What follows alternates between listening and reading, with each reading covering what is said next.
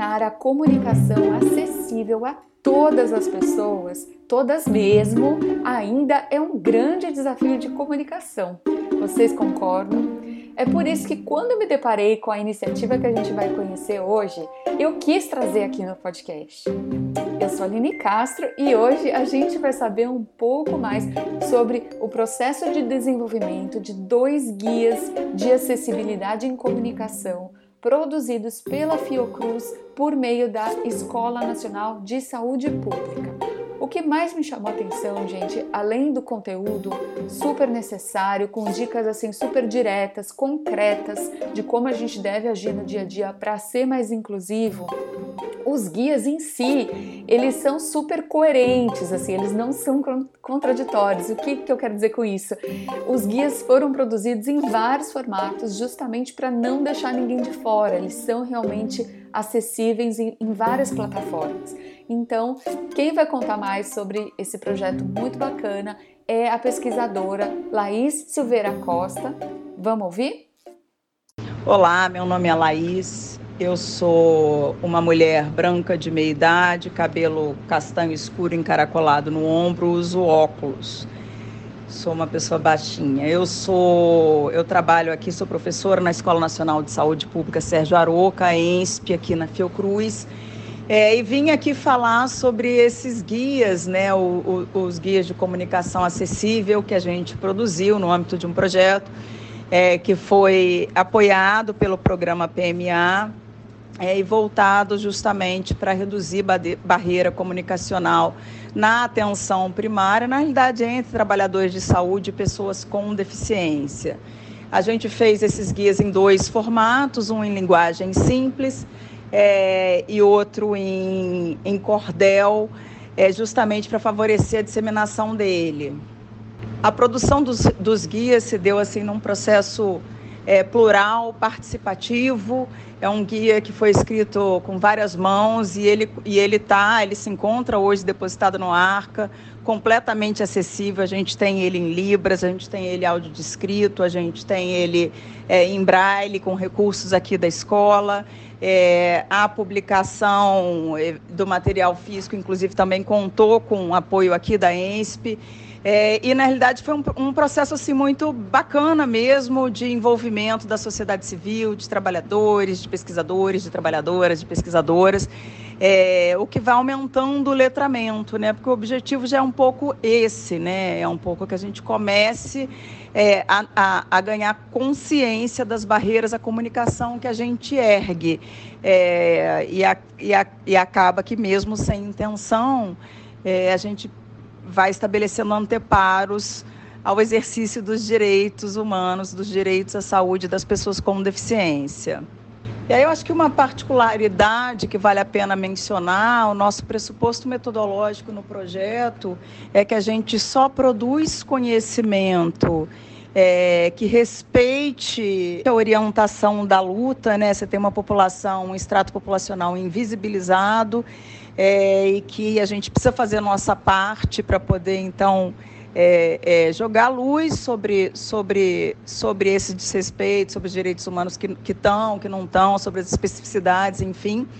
E, e, a proposta, assim, mesmo quando a gente já, já, já estava no nosso projeto de pesquisa estabelecido que só disseminaríamos só todo todo conhecimento produzido ele, ele estaria acessível a todas as pessoas. Então, por exemplo, o guia ficou pronto, é, não sei, num mês, e a gente demorou uns dois meses e meio para lançar ele formalmente é, porque justamente a gente entendia que tinha que dar acesso, é, que a gente não podia estabelecer novas barreiras comunicacionais. Isso é interessante, isso a gente conseguiu com recursos diversos, é, a gente conseguiu a parceria, a ajuda ali da PUC e do Eu Me Protejo, é, para poder traduzir para linguagem simples, como eu já disse, da SMPD para tradução em Libras e da audiodescrição.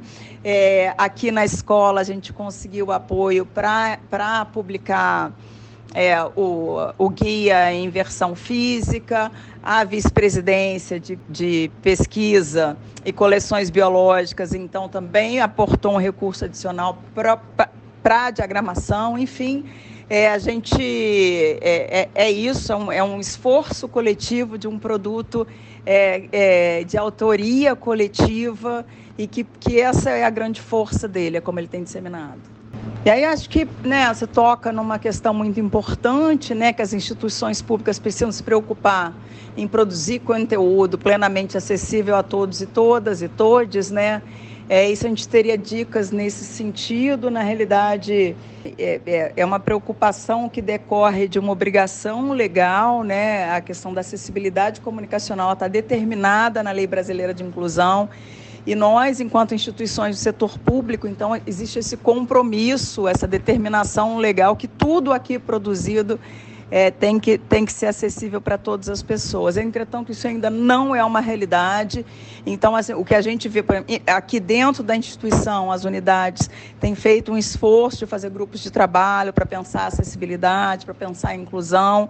É, e aí a gente começa a unir os esforços. A gente já tem uns quatro quatro anos, eu acho, do Comitê Fiocruz pela Inclusão e Acessibilidade da Pessoa com Deficiência. Então, a gente esse processo que era um processo mais é, individual, ele acaba que tá, tem se institucionalizado ao longo dos anos e, e eu acho que essa é um pouco a dica, né? Qual é o compromisso que a, que a instituição é, estabelece mesmo para reconhecer que ela é capacitista e que ela está gerando e perenizando inclusão quando ela produz conhecimento que ela não coloca disponível para todas as pessoas, principalmente quando é uma instituição é, que produz é, é, conhecimento, né? uma instituição, no nosso caso, saúde pública, ciência e tecnologia, uma instituição pública, é, é, a gente não pode invisibilizar a população que, que, que figura nos piores indicadores, sejam ele, eles quais forem, de saúde, educação, violência, enfim, né? Precisa,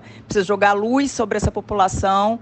E se a gente pensa num SUS, que é um SUS é, de todos, né? um SUS que a gente pressupõe o protagonismo das pessoas, o encontro intersubjetivo, então a gente não vai nunca conseguir produzir esse encontro se tiver um fosso comunicacional. Né? Então, é, acho que a grande vantagem desses guias é que eles são curtos, é, existem guias é, maiores, mais é, completos, mas a gente entende que é, é, não necessariamente as pessoas se voltam para ele, não sabem aonde começar, então a gente quis fazer uma coisa muito curta e deixar ali na bibliografia a indicação de leitura né, um pouco mais detalhada se, para as próximas etapas. O que esses guias nos permite é que a gente é, abra uma. Ah, hoje eu vou entrar numa reunião virtual, tem uma página lá com seis tópicos sobre é, ações diretas e objetivas para você não ser excludente numa reunião virtual.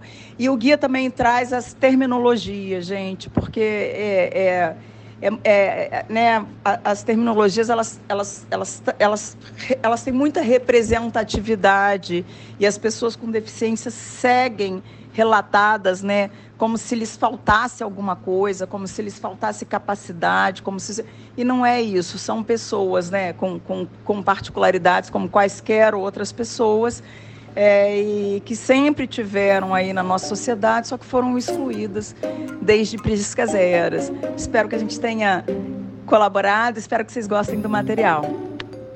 Eu queria agradecer demais a Laís, o pessoal da assessoria de imprensa que intermediou nosso contato e, claro, convidar todo mundo a conhecer esse material que chama atenção pela simplicidade, mas acima de tudo pelo respeito, pela completude dos formatos em que, em que foi lançado. E aí, para facilitar, gente, eu vou deixar o link na descrição aqui do podcast e também no meu Instagram, arroba Comunica. Por hoje é isso. Se você tem um case bacana de comunicação e quer me trazer, quer trazer aqui para o pessoal de comunicação conhecer mais do seu trabalho, fala comigo lá pelo Instagram. Um grande abraço, pessoal, e até o próximo podcast de sobrevivência.